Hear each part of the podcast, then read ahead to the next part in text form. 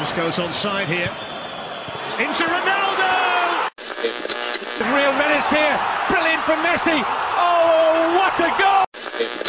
Fala gurizada, estamos aqui para mais um Mesala Airlines, o podcast do Mesala sobre futebol internacional. E a partir deste ano, eu, Kainan de Moraes, serei o apresentador do podcast. E hoje conto com a companhia do Vinícius, que é o nosso prata da casa aqui do Mesala, e também com Gustavo de Araújo, idealizador do Blues of Stanford, blog, blog especializado no Chelsea. Boa noite ao Vinícius e também boa noite aí, Gustavo.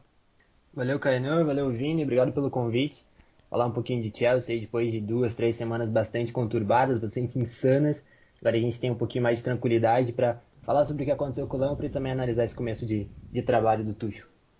Fala Kainan, fala Gustavo. Bom, antes de tudo já primeiro já agradecer a presença do Gustavo, de aceitar o nosso convite de participar do nosso primeiro podcast do ano, num formato diferente, mas com a mesma, com a mesma ideia. E bom, nesse primeiro episódio, né, como vocês sabem, a gente vai falar sobre Chelsea. Então, acho que mesmo com poucos jogos do Thomas Tuchel à frente da, da equipe, acho que ainda tem muita coisa interessante para a gente poder tratar, muita coisa interessante para a gente poder debater. Então, acho que tem tudo para ser uma conversa muito legal. Então, o nosso tópico de hoje é a troca de comando do Chelsea, como o Gustavo já bem citou, que foi essa passagem do Lampard, que pegou na temporada passada, para o Tuchel, que agora é o novo técnico do Chelsea. Começar contigo, Gustavo, para a gente falar um pouquinho é, inicialmente sobre o Lampard. É, na tua opinião, como alguém que, que fala, que escreve, que tem um conhecimento já profundo sobre o tema, é, o que deu errado com o Lampard? Tu acha que a janela de transferência mais atrapalhou o desenvolvimento do, do Lampard, juntamente com alguns dos, dos, jovens jogadores do Chelsea, por exemplo. E tu acha que a utilização do Havertz e Werner, isso falando de uma perspectiva posicional, também pode ter atrapalhado, é, não só atrapalhado, mas ter sido um fator que foi consequência para a demissão do técnico inglês? Acho que o Lampard ele, ele, é muito inexperiente, cara. Então fica, fica complicado. Ele já no segundo ano tem um elenco desse em mãos. E ele se mostrou ainda incapaz de lidar com, com um elenco tão caro e com um elenco com tanta qualidade. Que hoje o time do Chelsea ele, ele é muito bom. É anos luz mais forte que o da temporada passada e que ele fez um bom trabalho. Essa que é a, é a questão mais complicada da gente entender, né? Ele devia ter entregado mais e acabou entregando menos. E eu acho que a, o ponto principal é esse. É experiência, ele ainda está aprendendo como ser um treinador. Acho que, que não foi o momento ideal. É, é que assim, é complicado porque. É, como que eu posso dizer? Ele chegou no momento bom de reestruturação, certo? Ele chegou no momento que o Chelsea precisava de alguém que usasse a base, e ali ele foi muito bem. Só que aí provavelmente o Chelsea já não imaginava nele o cara certo para o cara mais capacitado do mundo para para gerir um elenco dessa qualidade, sabe? E aí entra a questão do Werner e do Havertz, as duas principais contratações da, da janela. Ele precisava fazer esses caras jogar. Ele não conseguiu fazer. o que, que foi? Seis meses de temporada? Vamos lá? Ele não conseguiu encaixar nenhum dos dois. Quando ele estava começando a encaixar o Werner, por exemplo, ele caiu. Então fica, fica complicado. Acho que a partir do momento que você tem os dois, talvez os três principais jovens jogadores do futebol alemão, junto com, com o Sancho, né, jogando na Bundesliga, e você não consegue encaixar esses dois caras, é um problema. Né? Jogador bom, ele, ele tem que jogar.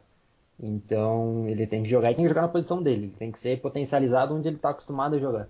E não era o caso. O Lampard várias vezes utilizou o Werner lá pro lado esquerdo, o Havertz fazendo buscar a bola lá atrás, porque não é deles. Nunca fizeram isso na vida. Não vai ser chegando numa liga tão difícil como a Premier League que eles vão conseguir desempenhar. Então, eu acho que uma coisa leva a outra. A inexperiência e também não saber utilizar o que ele tinha em mãos. Bom, acho que a minha linha de pensamento sobre, sobre esse ponto, acho que é, vai muito de encontro com o que o, que o Gustavo disse. É, era, é, era, é óbvio, a gente sabe que o Lampard ele não tem uma experiência, ele não tem a casca, entre aspas, para você reger um elenco do tamanho que o Chelsea vem construindo, né?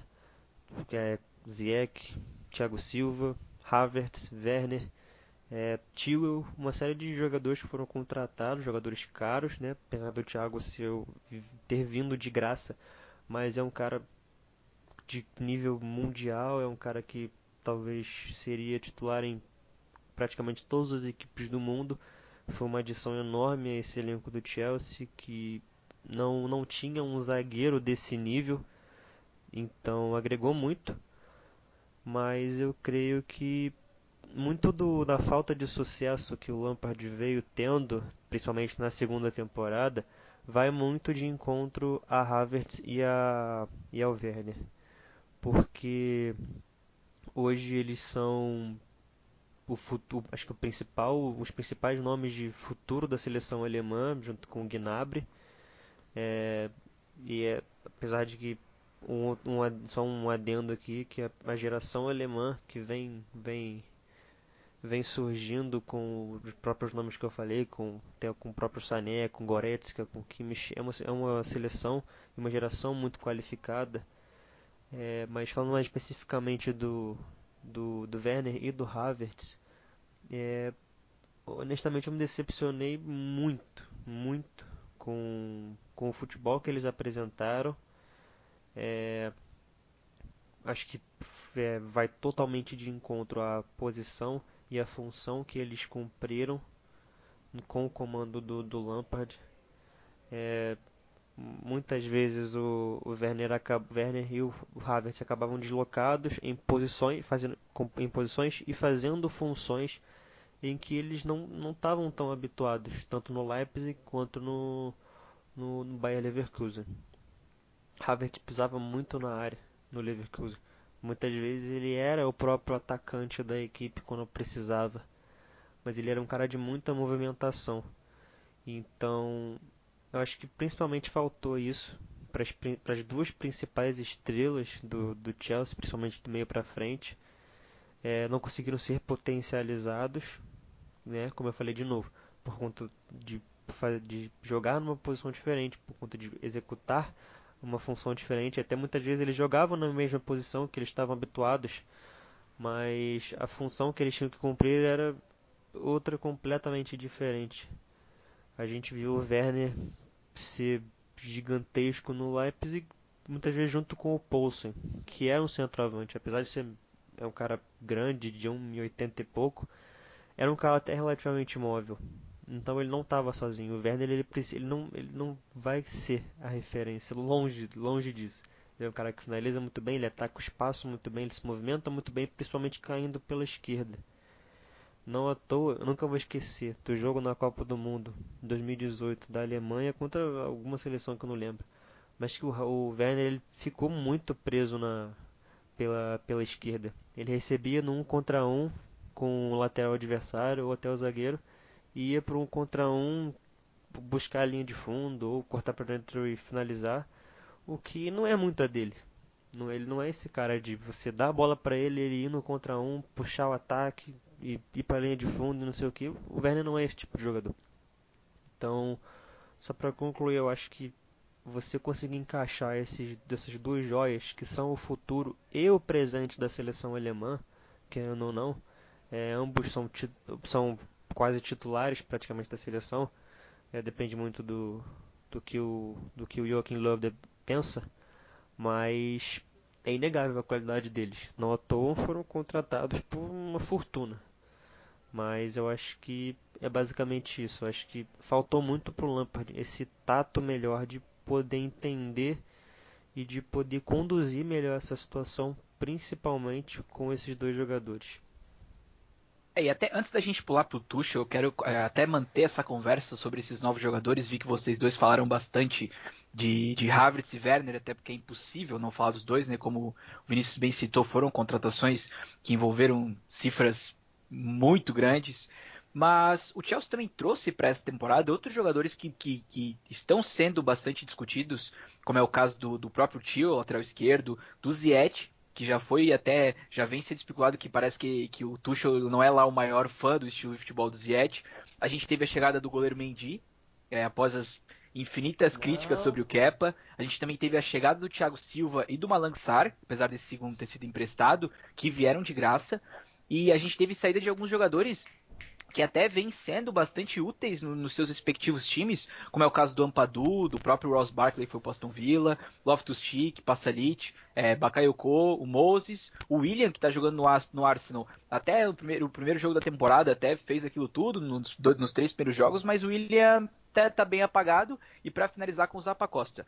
Então, é, na visão de vocês, como vocês já falaram bastante dessa questão do Lampard, é, o, o, o aparato técnico ele tinha, mas aparentemente ele não conseguiu fazer. Então, é, vocês veem a janela de transferências do Chelsea como positiva ou até exagerada? Porque eu lembro que na época, quando o Chelsea começou a trazer todos esses jogadores, é, o pessoal se perguntava, meu Deus, mas como em, até em um ano pandêmico como a gente vive hoje, como que o Abramovich tira tanto dinheiro assim para trazer tanta gente? E como isso mescla com a. com a já, já mescla com, com, esse time que o Lampard tinha organizado tão bem na primeira temporada. Então vocês veem é, essa quantidade grande de reforços como algo positivo ou algo que pode também ter afetado, como eu já falei, essa intimidade que o atual elenco tinha com o Lampard? Eu acho que a janela foi perfeita. Acho que tanto em. Na verdade, quase perfeita. Vamos lá, faltou um primeiro volante. Acho que é uma coisa que o Lampard precisava e não tinha, tanto que os rumores de que ele queria, porque queria o Rice eram gigantes e faz muito sentido, porque falta um primeiro volante para o Chelsea hoje. Não me venham com o Kanté, porque o Kanté não é primeiro volante, nunca foi e nunca vai ser. Então, faltou esse cara. Mas em relação às saídas, tinha que ser quem tinha que sair. Eu acho que né, um elenco que, que tem Ziyech, Pulisic, Harvard, enfim, não pode se dar o luxo de sentir falta de um cara como o William. Então, acho que a, a janela foi muito boa. O time ele é muito forte, o elenco é muito bom. Faltou se livrar de mais alguns jogadores. Acho que o elenco ele, hoje ele está muito grande. Porque tanto que eu chego o Tuchel, a gente vai falar mais para frente sobre ele, mas ali naqueles dois atrás do centroavante são só dois de quatro, cinco possibilidades de jogadores que ele tem ali. Então muita gente boa vai ficar fora do banco. É, vai ficar fora do time titular, vai ficar no banco. Então isso é um complicado. Por exemplo, o Ziyech, que você falou para mim, ele é, ele é o meu jogador preferido hoje. É o cara que eu mais acho genial dentro do elenco, que eu mais gosto de ver jogar. Não sei se vai ser titular, sinceramente, porque uma posição já é do Mount, que é um cara do Lampard, né? E porque o malte é o malte, não tem muito o que fazer, não tem como fugir disso, né? Mas eu acho que a janela foi muito boa. Acho que não, não tem muito como, como discutir isso. Foi em quem tinha que ir, ah, porque o Lampard não pediu fulano, ciclano, azar. A diretoria viu que o Chelsea precisava de tal jogador e foi buscar.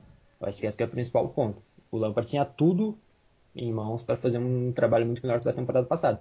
Não conseguiu, aí por N motivos, por N experiência, por vestiário, por, por tudo que, que, envolve um clube de futebol que a gente sabe como é que é. Né? Não é modo carreira, botar, escalar ali e fazer os caras jogar. É, é, muito mais complexo que isso. Então, por vários motivos, ele acabou não, acabou perdendo a mão disso e não conseguindo render. Agora, em relação à a, a janela, é perfeita, cara, perfeita. É, até acho, até acho que tu ressaltou uns pontos bem, bem positivos, Gustavo, como é o caso do Mount. Eu, particularmente, sou muito fã do Mount. Muito Acho bom. ele um grande jogador, a Inglaterra tem nele, assim como em vários outros jogadores hoje em diversos times da Premier League, mas o Mount em especial, é, eu estava até acompanhando os últimos jogos do Chelsea, é bonito como o futebol dele é natural. É, é um futebol que não é enrolado, ele não, não busca fazer o plástico, ele busca fazer o efetivo. E eu acho que isso nos jogadores hoje é uma coisa que, que falta um pouco. assim A gente tem muito essa imagem do que tem que jogar bonito, tem que jogar bem. Mas a gente vê uns jogadores, eu particularmente vejo uns jogadores como o Mason Mount, Vou até trazer o exemplo do Alisson, que apesar do final de semana ele ter tido algumas falhas, mas o Alisson é um, é um goleiro que é muito criticado. É, e a gente não entende muito bem por quê, porque é um goleiro com. O pessoal diz, ah, porque o Alisson defende feio. Mas o Alisson hoje é, briga por melhor goleiro do mundo. O Mount, eu acredito muito que daqui a talvez não tanto tempo, brigue pelas posições de melhor, melhor jogador do mundo. E o Chelsea hoje tem esse potencial, como tu mesmo falou. Ziyech, um um grande jogador. O próprio Pulisic é um jogador que o Chelsea confia muito nele. Então, é, eu compartilho da tua opinião. Acho que que esses jogadores vieram para somar e o erro foi do Lampard e concordo ainda mais num ponto que tu falou que eu, que eu acho muito interessante, que é uma coisa que eu sempre tento trazer para a discussão do futebol, é o, o, o, mundo real ele não é modo carreira do FIFA. O mundo real ele não é modo carreira do Futebol Manager. A gente não, não um time não vai gastar à toa. O time não, não traz. É, como tu, mesmo, tu citou um ponto também que eu acho bem importante, além disso, que é a questão do, do Kanté. Se a gente for conversar com pessoas hoje, basicamente vamos dizer, pessoas que só, entre aspas, assistem futebol, grande parte vai dizer que o Kanté é um primeiro volante. Porque é muito essa questão do futebol, de pegar o Kanté no FIFA e ver que ele é volante. Então fica muito essa impressão. O futebol ele não é, ele não é uma ciência exata. Uma ciência, apesar de existirem números e estatísticas, hoje o futebol ele é, ele precisa ser visto de uma maneira diferente. Então concordo muito com o que tu falou. É, sobre o Mount, completando ainda, ele é o jogador, o sonho de qualquer treinador. Uh, a sorte da gente é que o Mount ele é muito Chelsea. Porque quando o Tuchel sair, que não vai demorar muito, porque a gente sabe como é que funciona no Chelsea, vai querer levar ele. Porque ele é um jogador que todo treinador quer. É um jogador que tem qualidade, cabal no pé, muito inteligente, come sem bola, tem uma intensidade absurda, pressiona o tempo todo, ele é, ele é quase completo. Falta ainda ali bater mais no gol, que ele tem uma finalização muito boa. Falta ainda o passe vertical, e que a gente sente um pouco de falta. Essa temporada isso vem aparecendo, temporada passada praticamente não existia. Tanto que por muitas vezes eu preferia ter o Barkley armando o time do que o próprio Mount. Né, o Mount não é armador, mas em relação a passe vertical e tudo mais, então, sem dúvida. E sobre o Kanté é exatamente isso. É, é que no Brasil também tem essa visão, né? De o cara rouba a bola, então ele é primeiro volante. É, o mal de Amaraus e Edinhos, né? Que a gente tem aqui no Brasil. Então é de fato. O Kanté é esse cara, sempre foi um cara de pressionar alto, de, de marcar lá em cima, de sair caçar. Nunca foi o primeiro volante, a gente vê isso. Ele tem uma dificuldade absurda com a bola no pé. Uma dificuldade absurda para sair jogando, erra passe de 2, 3 metros. É, tanto. É, até ressaltar esse ponto que falou, a sorte é que realmente o Mount é muito Chelsea mesmo, né? Esses dias eu vi uma foto dele na categoria de base. Cara, mas o mesmo penteado que ele usava até começo dessa temporada, aquele topetinho, ele pequenininho, cara, parece que ele só cresceu de tamanho, continuou o mesmo piazinho que só queria jogar bola. Mas continuando, Vini, é, tua opinião, cara, sobre essa janela de transferência do, do Chelsea, tu acha que foi um ponto positivo, assim como o Gustavo, ou tu tem algum, algum ponto a, a citar mais sobre isso? Cara, eu acho que foi o mais perto da, per da perfeição que uma janela de transferência poderia existir, sabe? Acho que foi muito pontual, conseguiu ótimos e ótimos negócios que não tem como a gente não falar do próprio Thiago Silva, que elevou o nível da defesa do, do, do Chelsea, do sistema defensivo do Chelsea é um patamar absurdo. É um cara que veio de graça, né? Então, fim de contrato e etc. E vem se mostrando um cara extremamente útil, extremamente importante, né? Não à toa, quando o, o Thiago Silva acabou saindo do time, até mesmo contra o próprio Tottenham, se eu não estou enganado, e no fim do jogo foi um. Não foi não, acho que não chegou perto de ser um deus nos acuda para a equipe do, do Chelsea, mas o Tottenham começou a pressionar, o que não fez no primeiro tempo inteiro. Mas, mas enfim, falando mais sobre a, os outros jogadores das transferências, acho que o Tio, no geral, acho que foi um cara muito interessante você se contratar. É, acho que ele dá uma outra opção para lateral barra ala esquerda do, do Chelsea. Muitas vezes o Chelsea joga até com, com, com uma linha de 5. O Marcos Alonso sendo o, o ala pela esquerda, mas acho que eu tenho uma, não sei se é uma opinião polêmica, mas eu acho que o Marcos Alonso ele só serve para ser ala, basicamente, porque numa linha de quatro, o cara me dá muito nervoso ver o Marcos Alonso jogar com uma linha de quatro. Mas enfim. E cara, acho que eu nunca vou esquecer é, no quando no quando o Bruno Fernandes foi contratado pelo United, acho que, se você, acho que todo mundo aí você, o Gustavo e o Kainan sabem que eu sou um baita de um torcedor do Manchester United. É, eu falei, pô, o cara é o craque do, do campeonato português, o cara é não sei o que, não sei o que. E eu tenho um amigo também que é fanático pelo Chelsea. E ele ficava. E assim que eu soube de, que Werner, Ziyech e Havertz tinham sido contratados, cara, me bateu uma certa tristeza. Porque eu falei, putz, se encaixar, deu ruim. Porque acho que a partir do momento que é o que a gente vinha que a gente falou anteriormente do Havertz e do Werner, mas o Ziyech, eu acho que eu concordo muito com o que o, que o Gustavo disse. É, ele é o cara que pô, me dá um, uma alegria vendo ele jogar, cara. Eu não, não sei explicar. Ele é, ele é elegante, ele é técnico, ele, ele é muito, muito diferenciado pros, até para os próprios padrões de jogador que a gente vê. Mas até mesmo de Premier League ele é acima da média, não tem jeito. É, mas também é o que o Gustavo falou, futebol não é, não é FIFA. Se fosse FIFA era muito simples você colocar o, o Werner no ataque, o Havertz no meio, o Ziyech pela direita, o Malt pela esquerda, e é simples. No FIFA, putz, isso vai funcionar que é uma beleza. Você ter quatro caras ali que jogam muito, com overall, com over relativamente alto, né?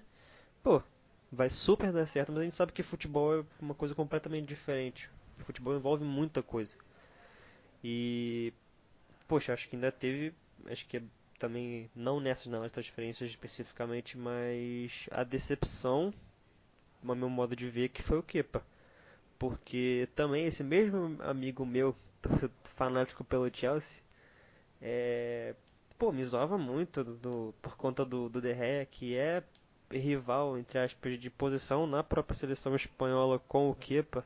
Então sempre que o Kepa era titular, nossa, ele falava, falava na minha cabeça do Kepa, ah, não sei o que, o Kepa, Kepa, Kepa, Kepa. Mas acho que o, o Mendy, ele faz o torcedor do Chelsea, creio eu, que nem lembra mais de Kepa. É, apesar de que a grana que foi gastada nele foi um, uma parada colossal, mas ele não conseguiu render. Acho que a verdade é essa independente de do do, do Lampard em si, eu acho que ele era um cara que não tinha confiança, falhava muito, muitas contas, muitas vezes por coisas falhas bizonhas, falhas bestas. Acho que o Mendy deu essa segurança pro pro pro gol do Chelsea. É, foi um cara importante, vem sendo um cara importante nessa temporada e que agrega muito. E para finalizar, dos jogadores que, que saíram, é, Barkley, Loftus-Cheek, Passalit, Bakayoko e etc. Acho que nenhum tá fazendo falta para a equipe do Chelsea. É, acho que se o Barkley fosse o Barkley que muita gente imaginava que ele fosse, que ele seria, e particularmente eu botava fé no, no, no Barkley, é, pô, ia ser excelente você ter um Barkley, o Barkley que a gente imaginava que fosse ser. Mas apesar do Passari de ser um bom jogador e ter feito uma boa temporada com o Atalanta na temporada passada principalmente, eu acho que também não é um cara que eu não não é um cara muito imprescindível para essa equipe do, do, Chelsea. Então não, não vejo esses jogadores faz, com tanta falta, fazendo tanta falta assim. Uh, apesar de que eu ainda acho que particularmente a equipe do Chelsea ainda precisa de um outro zagueiro para pelo menos ser um pouco mais sólido do que é o Rudiger porque acho que no lado esquerdo que você tem, né, na teoria, o Marcos Alonso e o Rudiger, que aconteceu muitas vezes, que aconteceu com, com o Tuchel, que a gente vai falar mais pra frente, eu acho que se não for muito bem ajustado, é um ponto fraco dessa defesa. Mas acho que basicamente é isso. O William não não não não não, não iria agregar muito, creio eu. O William vem numa queda no, no próprio Arsenal. Então acho que é basicamente isso. Acho que se teve uma janela de transferências perto da perfeição, é, também como o Gustavo falou, faltou acho que liberar mais gente, faltou contratar mais gente, mas eu avalio como excelente, na verdade. Eu acho que o único que faz falta hoje, Vini, é o Ampadu por aquilo que, que eu falei, né? Por faltar um primeiro volante no elenco. Mas o empréstimo dele também está sendo muito bom. Porque como ele tá no, num time como o chefe, que é atacado o tempo todo, então ele acaba sendo bastante exigido. Inclusive eu acho que, que ele chegando. Bem que lá ele tá jogando bastante como zagueiro, né? Mas eu acho que é um cara que pode ser potencializado como primeiro volante sim, se não vier ninguém. E considerando também que o Chelsea não deve ir atrás do Rice por questões internas de diretoria e tudo mais. É, então dá pra ver que a gente tem opiniões bem parecidas aqui sobre a janela do Chelsea. É só voltar num assunto bem interessante que tu falou, Vini. Eu também acho o Marcos Alonso um inimigo da bola enquanto joga lateral esquerdo.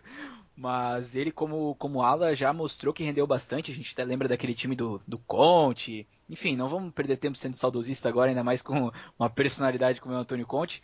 Mas então, seguindo, chega de Lampard, agora vamos falar só de Tuchel mesmo.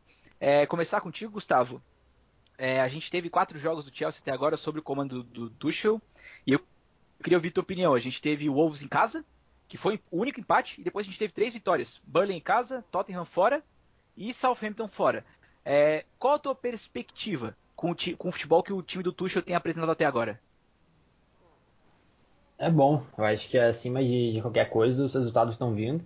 Precisava disso, são 10 pontos nos últimos 12, se eu não estou errado, que exatas não é o meu forte, mas assim, eu acho que a nível de, de desempenho tá, tá bem interessante. É um time muito intenso, que tem a bola, é diferente de como era o Lampard. É, um esquema diferente, vocês falaram do Alonso e aí justifica demais a, a titularidade dele estando como ala, porque como ala ele é muito bom.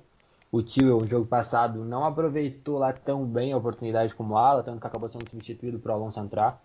Então acho que as ideias do Tuchel são muito boas. Eu acho que o principal, cara, eu acho que é a questão de o Tuchel sabe o que ele está fazendo. Tudo o que ele fez até agora tem justificativa. Tudo que ele fez até agora tem uma lógica. Não era como o Lampard. A gente vai ter que retomar o tempo todo que o Lampard fez para poder argumentar. Mas eu acho que o Lampard, ele todo jogo era um time diferente, cada adversário um time diferente. Parecia que ele não tinha muita muita lógica naquilo, sabe? Ele simplesmente escalava um time lá e torcia para dar certo. O Tuchel não, o Tuchel tem uma lógica. A gente for pensar de jogo a jogo, ele chegou com aquele time contra o Wolves, o centroavante não deu certo, para o jogo seguinte ele trocou o centroavante para ver se dava, não deu de novo, contra o Tottenham ele tirou o centroavante e botou o Werner lá. Então a gente vê uma lógica. Mesma coisa do lado esquerdo. Começou o primeiro jogo com o Tibel, o não deu opção pro lado esquerdo, acabou virando um lateral, aí o Asp virou um lateral direito, o Hudson virou um ala, um ponta, então trocou tudo. E pro jogo seguinte veio o Alonso e o Alonso resolveu tudo que o, o Tuchel precisava. Então acho que jogo a jogo ele vai tentando corrigir. Né? Começou o primeiro jogo também sem o Malt, o Malt entrou e disse, ó, oh, eu sou titular, não tem como eu tirar, eu e mais 10. Então acho que isso é, isso é muito interessante. Não sei vocês vendo de fora, mas eu acho que a, a ideia é justamente essa. Ele vem corrigindo e tudo que ele vem fazendo tem uma lógica, tem uma razão, tem uma ideia de jogo ali. Então acho que isso é, é muito importante. A gente vê um Werner já rendendo mais, Uh, o Werner agora contra o chefe jogou muito bem, jogou muito bem atrás do centroavante, que é a posição dele. Vocês falaram, o Vini, se não me engano, falou no começo, que é atrás do, do, do que era atrás do Poulsen, atrás do Chique ali, e é atrás do, do, do Giroud, principalmente contra times tão com defesas tão fortes fisicamente falando, como a do chefe, como a do Burley, enfim. Então acho que uh, o começo ele é bastante bom, óbvio. Não dá para você achar que você jogando com Alonso, Rudiger e companhia, você vai passar impune por muito tempo. Tanto que contra o Sheffield a gente viu o que aconteceu. Mas eu acho que o começo ele é bom. Acho que dá para pelo menos o Chelsea voltou para a briga pro, pelo, pelo G4. E é o mais importante. É, você tem uma cara, você vê os caras motivados, você vê o, todo mundo muito afim de aprender, muito afim de, de melhorar, porque sabe que agora tem um treinador muito capacitado, com dois bons trabalhos já em PSG e Dortmund, e que tem tudo para entregar. Se não for para ser campeão, pelo menos um, um, modelo de jogo bastante interessante e, e, um, um, time mais competitivo vai ter. É, é bem interessante, Gustavo, esse teu ponto, porque tu frisa bastante a questão de ter paciência com o Tuchel também, né?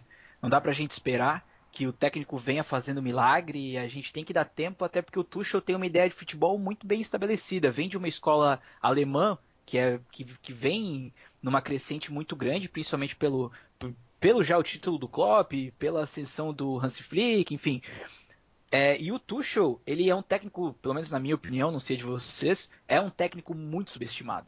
É, ele acaba sendo muito subestimado pelos é, é, muito pelo final do trabalho dele em cada time. No final do Borussia, no final do PSG. Até do PSG ele nem estava tendo resultados ruins, mas não, não conseguiu aquilo que todo mundo queria né, do, do PSG. E esquece muito da parte transitória que ele fez com cada time. Então, eu acho, concordo também contigo, acho que o Tuchel é um bom nome, é um técnico capacitado, e tem um elenco muito bom nas mãos e aparentemente ele vem para fazer o que o Lampard, como tu já citou, não fazia, que era essa questão de manter uma regularidade de elenco, manter uma, obviamente, não repetir por muitos e muitos muitos jogos, mas manter sempre aquele 11 inicial muito parecido com isso, né? Sim, eu retomo o que eu falei.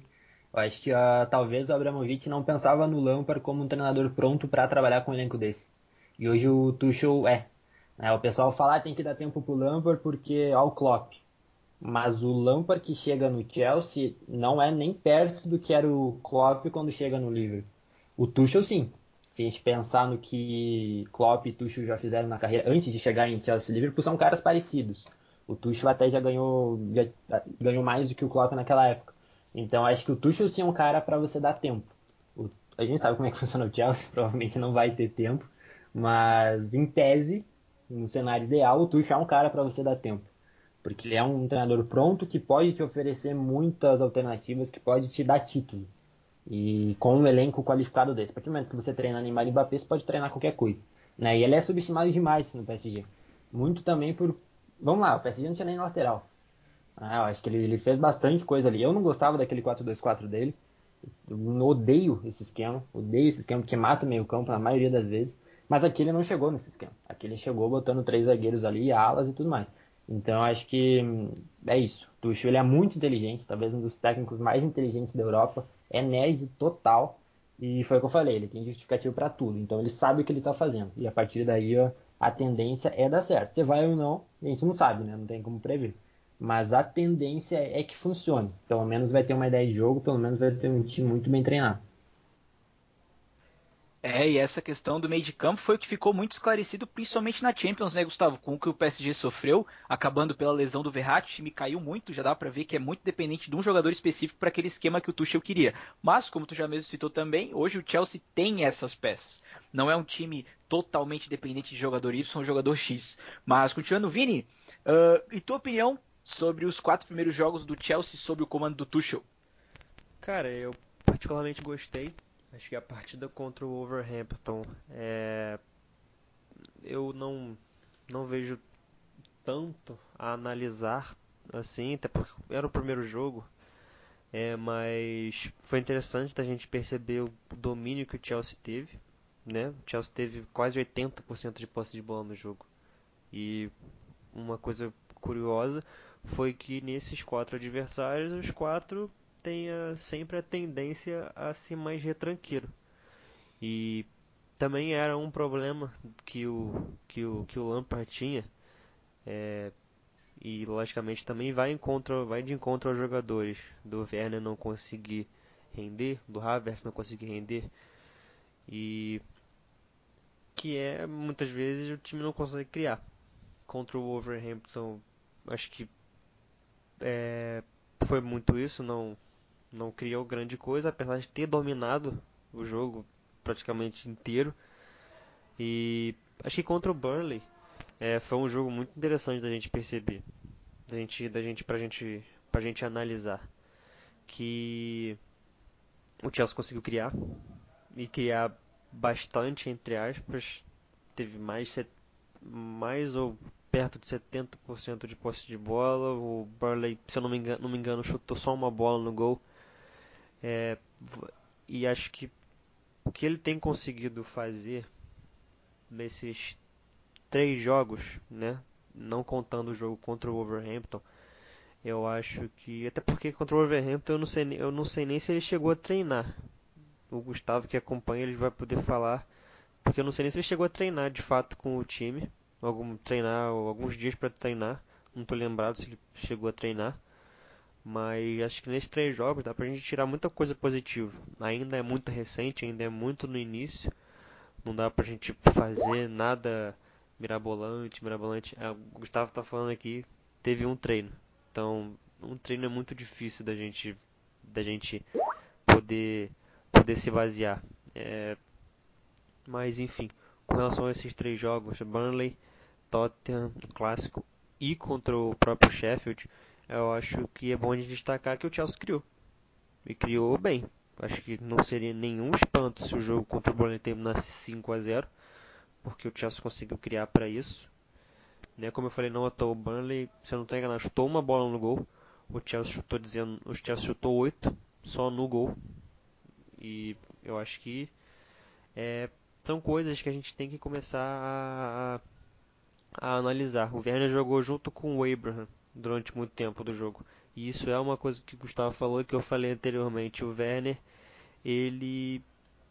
No máximo que a gente viu do Werner, ele tinha um cara com ele. Um outro atacante junto com ele, do lado dele.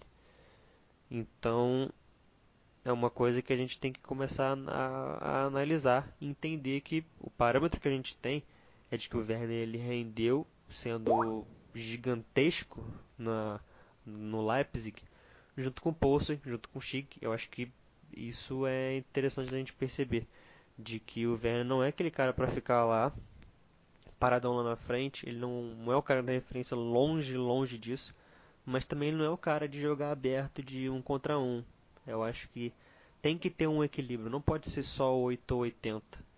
Então, acho que isso isso com falando mais especificamente contra o jogo no jogo contra o Tottenham, acho que o, primeiro tempo foi uma coisa até meio que absurda, porque o, o Tottenham não fez nada no primeiro tempo. Basicamente. Só lá pro finalzinho que esboçou alguma reação e também no início do, do segundo tempo que esboçou também tentar algum ataque, mas do meio mais ou menos ali do segundo tempo, o domínio foi amplo do Chelsea.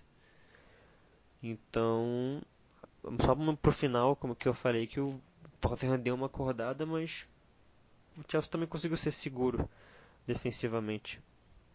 E de novo, acho que muito, acho que quando a gente tem que falar do Chelsea, é, a gente tem que, pelo menos na minha opinião, salientar de que o time é muito, muito bom, principalmente da meia para frente.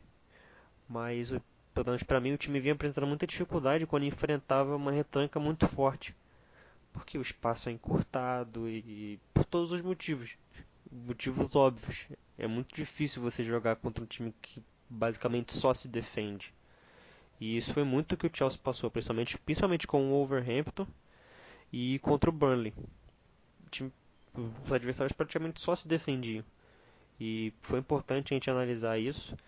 E eu acho que é um ponto, não sei se talvez seja o principal ponto desses três jogos do três, quatro jogos do Tuchel, mas é que o time conseguiu, o time conseguiu criar. E como eu falei, se fosse 2, 3 a 0 contra o Tottenham, eu não ia achar um absurdo, particularmente. Uh, contra o Burnley, se fosse um 5, também não ia achar um absurdo. Contra o Sheffield, eu acho que foi o que o Gustavo falou. A gente viu o que aconteceu com, com, com o Rudiger, apesar de que, poxa, aquilo lá foi meio sem querer, mas a gente sabe que ele é um pouco estabanado, principalmente quando tem a bola perto dele. Não sei o que acontece, ele dá um tilt na cabeça dele, mas. Mas, mas enfim. É, acho que o que eu queria dizer basicamente é isso: que não sei se foi o principal ponto, principal ponto positivo desse, desse time do Chelsea nesses 3, 4 jogos, é, mas eu creio que o time conseguiu criar. E como eu falei, de novo, novamente, contra o Burnley, contra o Tottenham principalmente, eu acho que se o placar fosse mais elástico, eu não ia achar esquisito, eu não ia achar estranho. É, o Chelsea vem, vem mostrando uma perspectiva bem diferente, né? Tem jogado bem contra o clássico, até bom, essa, é, é bastante positiva essa vitória do, do Chelsea sobre o Tottenham, né? Que são rivais ferrenhos, as, as torcidas se odeiam, enfim. É até bom para dar uma moral pro, pro próprio Tuchel, pro próprio elenco do Chelsea. Depois ganha do Southampton, acabou tomando o gol, como vocês já mesmo citaram, mais uma, vamos dizer, uma casualidade, que não, vamos também passar um pouco de pano Rudiger, né? Humano, às vezes pessoas erram, enfim. Mas para finalizar então o nosso podcast, é, falar hoje que é um dos pontos mais legais para a gente debater, que é o seguinte: uh, eu queria saber de vocês a perspectiva no futuro com as bases com, com base nos trabalhos anteriores do Tuchel. É, a gente acabou falando mais dele só é, de, de um ponto de vista estratégico do PSG, mas a gente sabe que o Tuchel ele, ele geralmente é bastante circulado como uma pessoa, um profissional com uma personalidade bem forte. como já teve casos que diziam que ele tinha brigado com o Neymar, que se desentendeu com o Mbappé, é, que, que bancou o Icardi porque o Icardi brigou com ele no treino.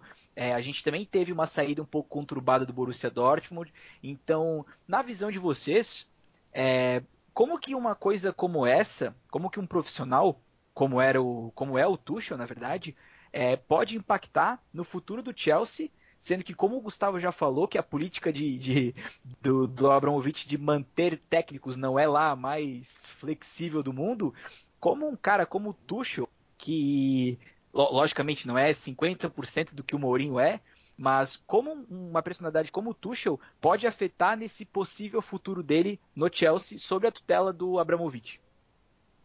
Eu acho que, que a partir do momento em que você, teus dois chefes são Marina Granovskaya e Abramovich, você pode cair amanhã. Então acho que não, não tem muito o que como planejar. Chelsea é uma bomba relógio. Mas foi assim que o Chelsea ganhou tudo que ganhou. É sendo assim que o Chelsea é o maior inglês do, do século. Né? Que ganhou mais, na verdade. O inglês que mais levantou o título no século. Então acho que não, não tem muito como fugir. É óbvio, a gente queria que todo treinador tivesse tempo para trabalhar e tudo mais, queria, mas a gente vai ficar batendo nessa tecla sabendo que não vai acontecer. O Chelsea é assim, eu acho que a partir do momento que o Chelsea, depois de ter problema com o Lampa interno, vai atrás de um cara como o Tuchel, estão confiando. Estão achando que pode dar liga. Porque não traz um treinador que vai abaixar a cabeça e ficar quieto porque não sabe como é que funcionam as coisas, como era o caso do Lampa. Vai trazer um cara que vai chegar vai falar. E principalmente falar com diretoria, porque os grandes problemas do Tuchel foram com a diretoria do Dortmund, com o Zorc e com o Leonardo no PSG. Maior do que com qualquer treinador. Então acho que se ele tretar, se ele conseguir brigar, né, conseguir a, alguma desavença com o Granovskaya e Abramovich, eu acho que o problema seria bastante grande. Seria um negócio bem complicado. Mas acho que trazer um cara desse é muito melhor do que você trazer um cara como o Lampard, sinceramente. Eu acho que você tem um cara que vai confrontar eu acho que é aí que pode dar liga. Eu acho que você tem uma diretoria que tem uma personalidade também muito forte, que não gosta de, de muita de muita conversa. Você tem um treinador da mesma forma, eu acho que aí pode dar liga, sabe? Eu acho que aí pode acontecer. Tomara. Eu acho que, como eu falei já, não vejo o Tuchel ficando muitos anos. Tanto que ele já chegou assinando por um ano e meio só. Mas eu também eu acho que vai ter um bom trabalho aí. Então a, pode ser que ele acabe ficando por mais tempo. E eu não, não comentei isso, mas é uma coisa que eu venho falando. É o melhor elenco que ele tem em mãos, da carreira dele. Ah, no PSG ele tinha Neymar e Mbappé, mas ele não tinha lateral. Ele tinha que improvisar zagueiro no meio, zagueiro na lateral, era uma zona. Aqui não, aqui ele tem tudo que ele precisa. Falta ainda o primeiro volante, mas ele consegue adaptar, ele consegue ter um Jorginho ali que está renascendo com ele. Então é o melhor elenco que ele teve na vida. Então, Pode acontecer, porque a gente sabe como é que funciona tanto o Tuchel quanto a direção do Chelsea, principalmente. Mas eu acho que pode dar liga, acho que pode ser, pode ser bastante interessante. Esse confronto entre dois lados extremamente que falam e, e não, não, querem muito saber. Inclusive eu tuitei, o Vini talvez pode ter visto, quando o, o, Lampard foi demitido, eu falei, treinador do Chelsea não pode ter medo de ser demitido. Não pode ter medo de, de perder vestiário, não pode ter medo de nada. Você tem que ter uma personalidade muito forte, um pulso muito firme porque senão você vai perder o vestiário em, na primeira briguinha que der, na primeira, no primeiro desentendimento que tiver. E eu acho que o Tuchel tem tanto o pulso firme quanto a personalidade forte, e se ele assina por um ano e meio, ele não tá com medo de perder o emprego. E é aí que eu acho que pode dar liga. É, concordo contigo. E é bem interessante ver a diferença né, do, do, do Tuchel pro Lampard. Porque o Lampard ele foi aquele herói que o Chelsea precisava num determinado momento. E quando esse momento passou, o Lampard parece que ele não conseguiu seguir evoluir junto com o que a diretoria do Chelsea forneceu para ele. Agora, como tu mesmo disse, traz um técnico que na última temporada quase ganhou tudo, chegou até a final da Champions, fora fora Champions, ganhou tudo pelo Paris e que é um técnico acostumado a ganhar. Então, pega um elenco bom para brigar. A gente tem que lembrar também que o Chelsea tem competição europeia, então tá vivo em competições importantes para levar no final do ano. Vini, qual a tua opinião sobre essa questão do Tuchel e o casamento Tuchel e Abramovich? Cara, eu acho que é muito do que o Gustavo disse. Acho que quando você, quando você é um técnico e você tem a oportunidade de ir pro Chelsea, é, logicamente isso é uma oportunidade de ouro, principalmente no momento do, do Chelsea, do Chelsea rico, Não o Chelsea, como o Gustavo falou, é o time inglês que mais venceu no século e isso não é à toa. Isso é fruto de um projeto, isso é fruto de um investimento. É, mesmo com esses problemas, entre aspas, de diretoria, com a diretoria sendo, sendo um pouco mais, mais, mais incisiva, um pouco mais dura, é, mesmo assim o Chelsea ganhou, ganhou tudo, como o Gustavo disse. Então acho que quando você vai para o Chelsea você tem que entender, primeiro de tudo você tem que entender o que, que é você ir para o Chelsea. Porque você não pode ir para o Chelsea e achar que, ah, o time é muito bom, eu vou fazer isso, isso, isso, aquilo. Não, peraí. O Tuchel ele se mostrou um cara que ele não tem, não tem, não tem birrinha não, não tem, não tem, não tem muito papo assim com ele não. Uh, então, eu acho que é, ele com certeza pensou nisso. Notou o contrato foi só de um ano e meio. E é difícil você contratar um técnico, principalmente lá, lá para a Europa, um contrato de um ano e meio, porque. E até mesmo levando em consideração o Chelsea, porque o Chelsea, como o Gustavo pontuou, é, é uma bomba relógio. A gente não sabe exatamente quanto tempo um treinador vai ficar no Chelsea. É, muita, isso vale para muitos outros clubes também, mas do Chelsea especificamente, eu acho que cabe muito. E seria muito simples o Tuchel fazer um contrato de 3 anos, multa alta, ele pode ser demitido, e beleza, vai ganhar dinheiro, mas é, o Tuchel é um cara muito, muito estudioso. Ele vive o futebol muito intensamente, 24 horas por dia. É, não à toa também acho, acho que foi o próprio Kainan que disse, eu acho que ele é um cara, um, um técnico muito subestimado. É, ele é muito inteligente e muita gente pode até pensar que ele não, ah, ele não conseguiu controlar o vestiário do PSG. O que na verdade o, o problema mesmo de vestiário, entre aspas, que teve no, no PSG foi a birrinha do Cavani com o Neymar e que não tem nada a ver com ele e o problema que ele teve mesmo foi com a diretoria uh, talvez um probleminha ou outro ali com com com o Mbappé porque saiu na mídia que o Mbappé tinha ficado chateado porque ele em algumas partidas ele ficava no banco e ele não gostava mas mesmo assim, continuou indo, continuou no banco, continuou jogando o tempo que o Tuchel achava que ele devia jogar e continuou assim. E então acho que é importante ele, ele ter esse entendimento de como que funciona o Chelsea e creio que ele tem esse, esse entendimento. É, o contrato de um ano e meio é, é, é prova que ele vai estar completamente imerso nesse novo projeto, nessa nova caminhada nesse novo nesse novo caminho que eu, a carreira profissional dele está tendo. E acho que de longe é o melhor time, é o melhor elenco que ele já teve. O Chelsea ainda está vivo nas competições, apesar do inglês ainda ser mais difícil, mas ainda tem a FA Cup e o que acho que seria muito muito interessante do, do Chelsea vencer uma FA Cup no início de trabalho do Tuchel. É, eu acho que isso daria uma confiança imensa mas também é aquilo, a gente não tem como dizer exatamente o que se vai dar certo ou se vai dar errado. É, às vezes pode dar muito certo, às vezes pode dar certo, né? O que aconteceu com o PSG, porque o PSG ficou por muito pouco de não ganhar tudo e mesmo assim ele foi demitido. E eu acho que acho que o principal ponto é da relação dele com a diretoria, porque é, talvez seja uma briga de egos, eu não sei. Mas acho que ele tem tudo para dar certo no Chelsea. Na verdade, tem tudo para dar certo em qualquer outra equipe do mundo. Ele é um cara muito qualificado, ele está preparado para isso, ele assumiu esse compromisso. E, bom, o que a gente falou aqui anteriormente, acho que o recorte que a gente tem dele é muito positivo. E é um recorte de quem está tá tentando, tá imerso. Não à toa ele já mexeu várias vezes no time, trocando peças. Então, até para ele conhecer ainda mais, conhecer mais profundamente o elenco. Então, só para fechar, eu acho que tem tudo para dar certo. Logicamente a gente não sabe, não tem como saber exatamente, mas o recorte que a gente tem é muito positivo.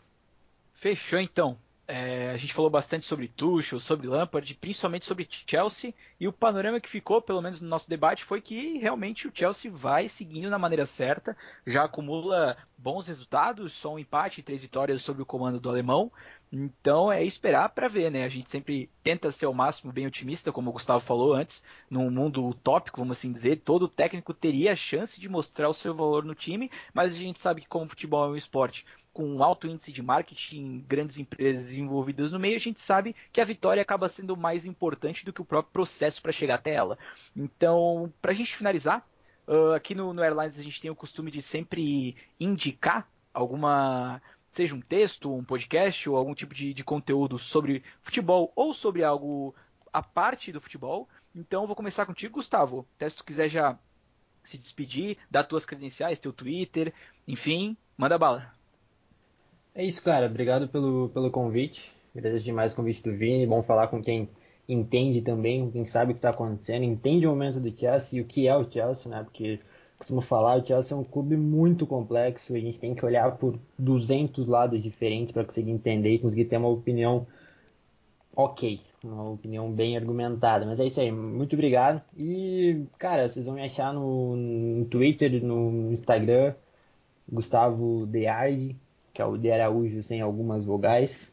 É, Blues of Stanford também, a gente produz lá diariamente sobre o clube já há quase sete anos aí. Então, é isso, cara. A gente está sempre produzindo, sempre opinando, a gente tem um conteúdo um pouco diferente, não nem tanta notícia, mas sim muita informação, muita análise, muita, muita um, opinião. E é isso. Obrigado pelo espaço. E, e quando vocês precisarem é só, só chamar que vou voltar com muito, muito prazer. Oh, fechou, Gustavo. Eu que te agradeço muito também. E pra gente fechar agora, Vini, do Mesala, dá tuas credenciais aí. Se quiser indicar alguma coisa, manda bala aí.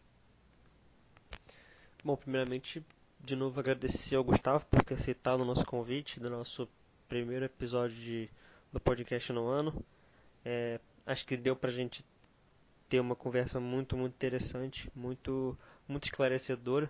É, como o próprio Gustavo disse, é, o Chelsea é, é, muito, é muito complexo é, por uma série de fatores, mas acho que a gente conseguiu é, conversar e destrinchar muito bem os pontos que a gente levantou aqui.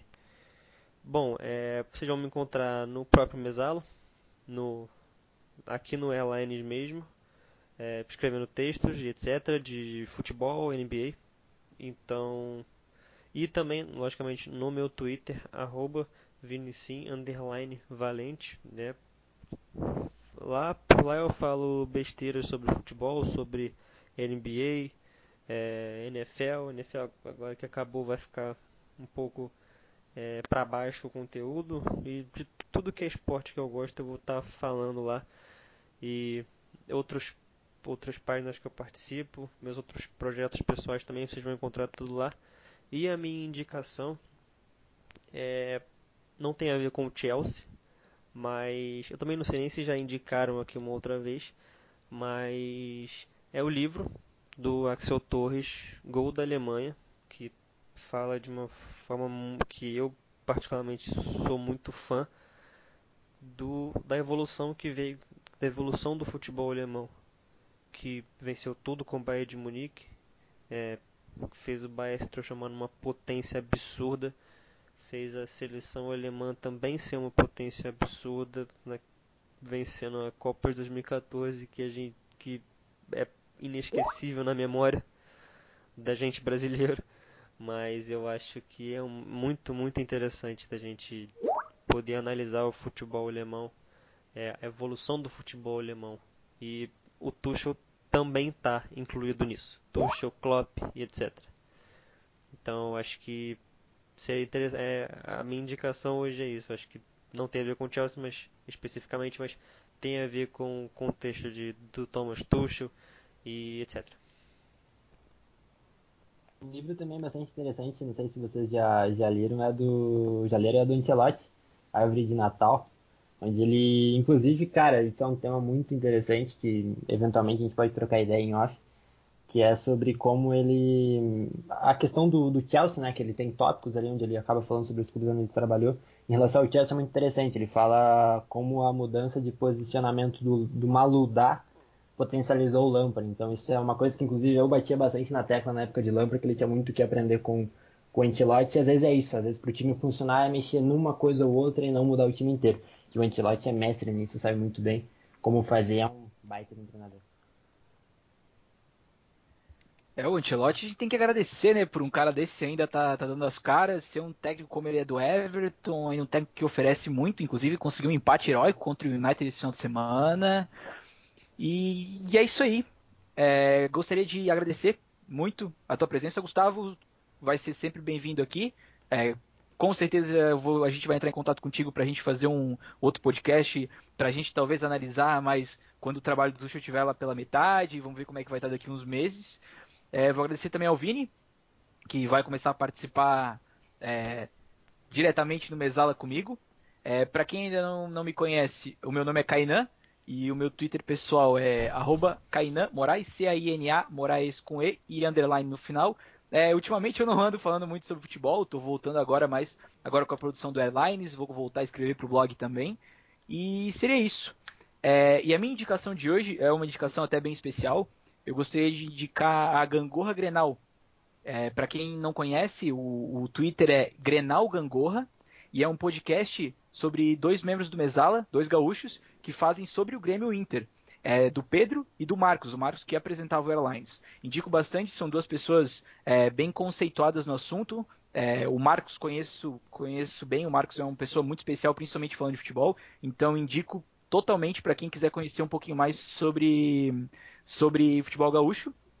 E seria isso, mais uma vez. O nome do, do perfil é Grenal Gangorra.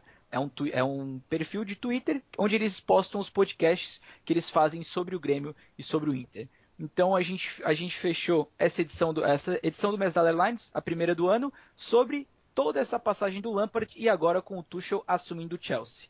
É, como eu já falei, meu nome é Kainan e agradeço muito a quem ouviu o podcast até o final. Até a próxima.